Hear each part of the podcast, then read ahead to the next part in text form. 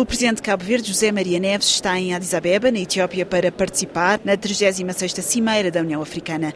As sanções contra o Mali, Burkina Faso e Guiné-Conakry, onde os governos foram recentemente substituídos por juntas militares através de golpes de Estado, têm estado no centro das atenções. Numa cimeira extraordinária da Comunidade Económica dos Estados da África Ocidental, a CDAO, que decorreu no sábado ao final da tarde e durou mais de duas horas, esta organização decidiu endurecer as sanções contra estes países como relatou o presidente José Maria Neves, já que Cabo Verde integra esta organização sul-regional. Em entrevista à RFI, o presidente disse ainda que as soluções para os transportes interilhas chegam tarde, mas assegura que a coabitação com o governo decorre de forma normal.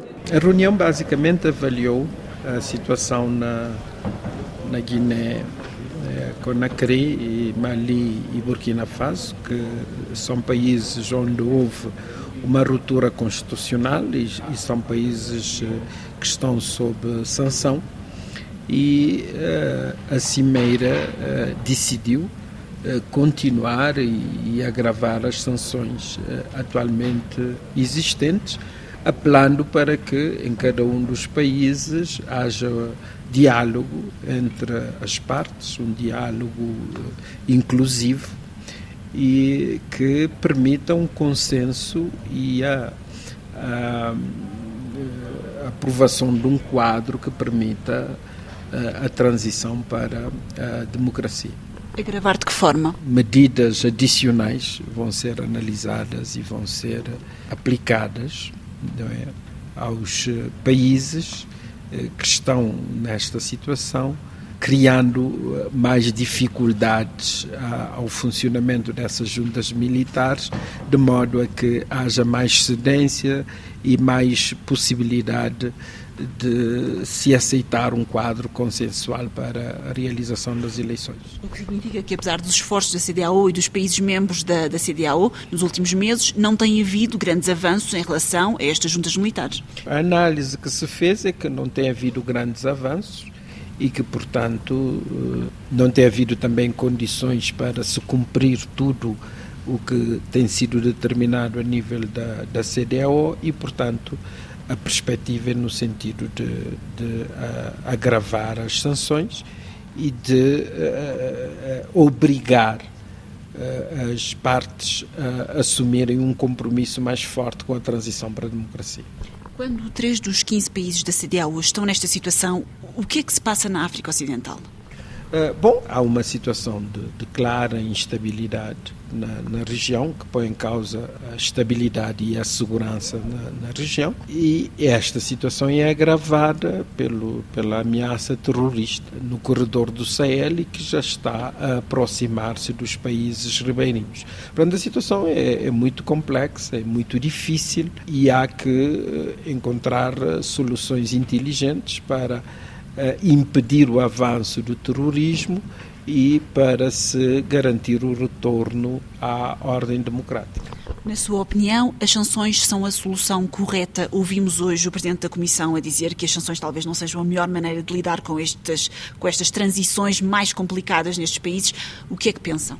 As sanções devem ser sempre acompanhadas de outras medidas. Não se deve nunca uh, afastar eh, canais de diálogo e porque é preciso, eh, sobretudo, discutir de forma mais aprofundada as causas eh, dessa instabilidade. Não é? Nós não podemos combater apenas os sintomas, esquecendo-se das causas muitas vezes dramáticas que levam aos golpes. Então, eh, neste momento temos uma realidade em que os países estão numa situação de, de ruptura constitucional. Eh, é preciso trabalhar no sentido da restauração da ordem constitucional, mas e também analisar de forma mais aprofundada uh, o feixe de causas que tem provocado essas situações para que não venham a repetir-se ou seja, as soluções têm que ser duráveis. Estas causas, claro, estamos a falar de terrorismo, estamos a falar de extremismo, estamos também a falar de fenómenos extremos climáticos, estamos a falar de fome, estamos a falar da questão da segurança alimentar, um tema que é particularmente caro a Cabo Verde e que está a ser aqui discutido. Nesta cimeira, o que é que gostava que ficasse concluído, ou o que é que gostava que ficasse pelo menos decidido para o futuro da segurança alimentar? De um modo geral, têm sido uh, tomadas medidas no sentido de se garantir apoio aos países mais uh, carentes em termos uh, de alimentares e para se garantir alguma segurança alimentar. Cabo Verde tem uma experiência eh, muito positiva de ajuda alimentar e de eh, financiamento a projetos para fazer face a situações mais difíceis e mais extremas. Eu acho que um quadro de apoio aos países eh, com mais dificuldades, mais problemas, designadamente os pequenos estados insulares em desenvolvimento, deve ser sempre considerado.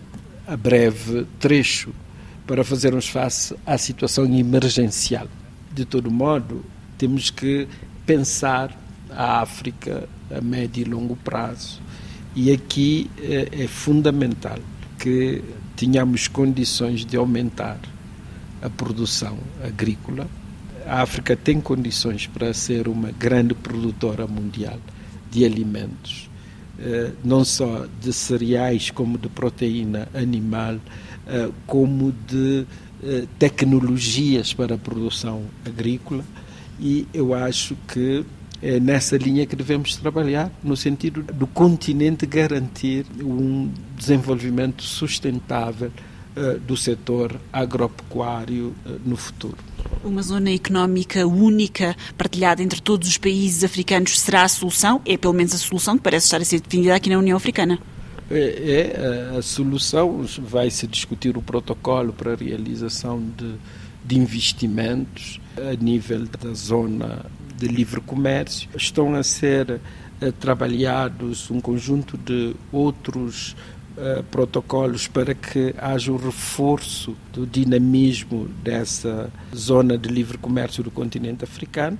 Temos que ter ganhos rápidos proximamente para que uh, tenhamos consciência da importância das trocas comerciais a nível do continente e isto poderá contribuir não só para uh, uh, o incremento da produção industrial, como também da produção agropecuária a nível do continente. Chegaram recentemente alguns migrantes à Ilha da Boa Vista. O Sr. Presidente aqui, quando fala com os seus homólogos, com os seus parceiros, esta é uma questão que o preocupa, a questão das migrações e como é que Cabo Verde se posiciona, já que acaba por ser um porto estratégico no oceano? Bom, a questão das migrações é, é uma questão muito, muito complexa, que tem a ver com o próprio nível de desenvolvimento do continente africano e interpela a todos os países africanos.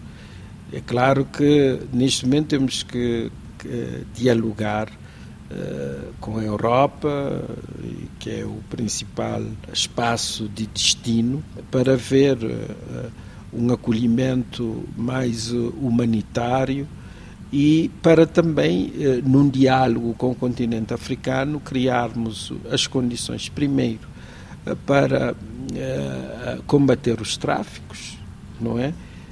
Porque muito desta imigração é feita através de, de, de tráfico e também em África temos que criar as condições para que as pessoas não sintam necessidade de estar a sair do continente por desesperança nestas circunstâncias.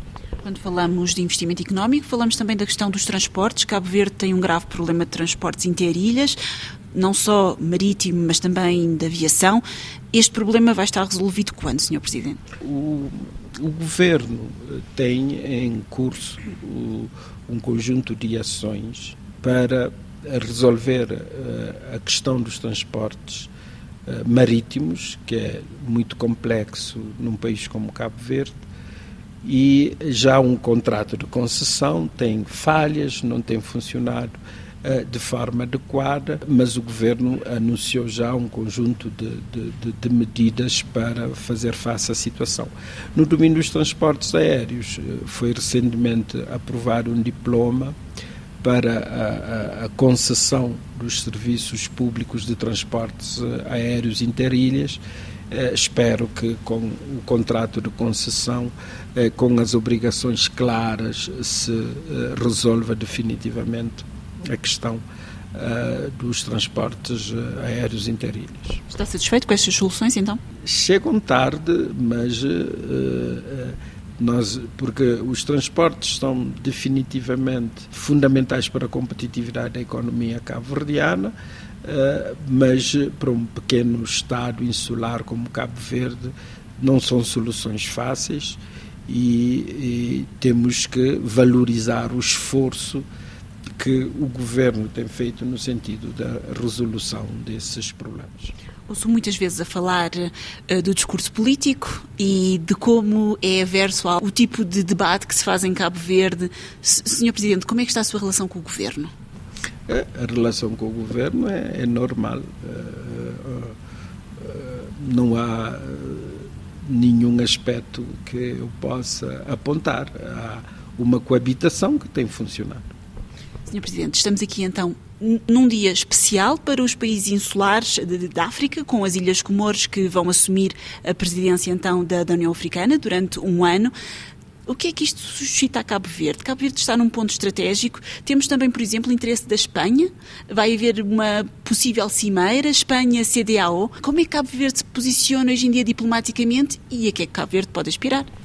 Não, Cabo Verde, eh, primeiro, é uma boa notícia Comores eh, ser eh, presidente da União Africana. Abre novas avenidas de trabalho para os pequenos estados insulares em desenvolvimento. Cabo Verde posiciona-se como tem se posicionado no mundo, um país aberto que defende relações de cooperação e de amizade com todos os países do mundo que queiram relacionar-se com Cabo Verde, que defende a integridade territorial dos países, o direito internacional e defende a negociação e a solução negociada dos conflitos e a cooperação para o desenvolvimento. Este posicionamento de Cabo Verde, que quer estar presente no mundo, quer ser útil no mundo e, e quer ser uh, uma, uma ponte entre, entre os continentes e, na sua perspectiva de evolução económica, de ser um centro internacional de prestação de serviços naquela região do Atlântico.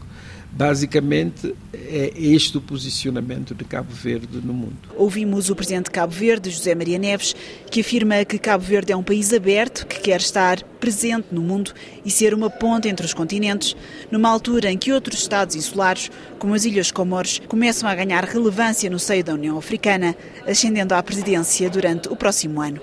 Catarina Falcão, Addis Abeba, RFI.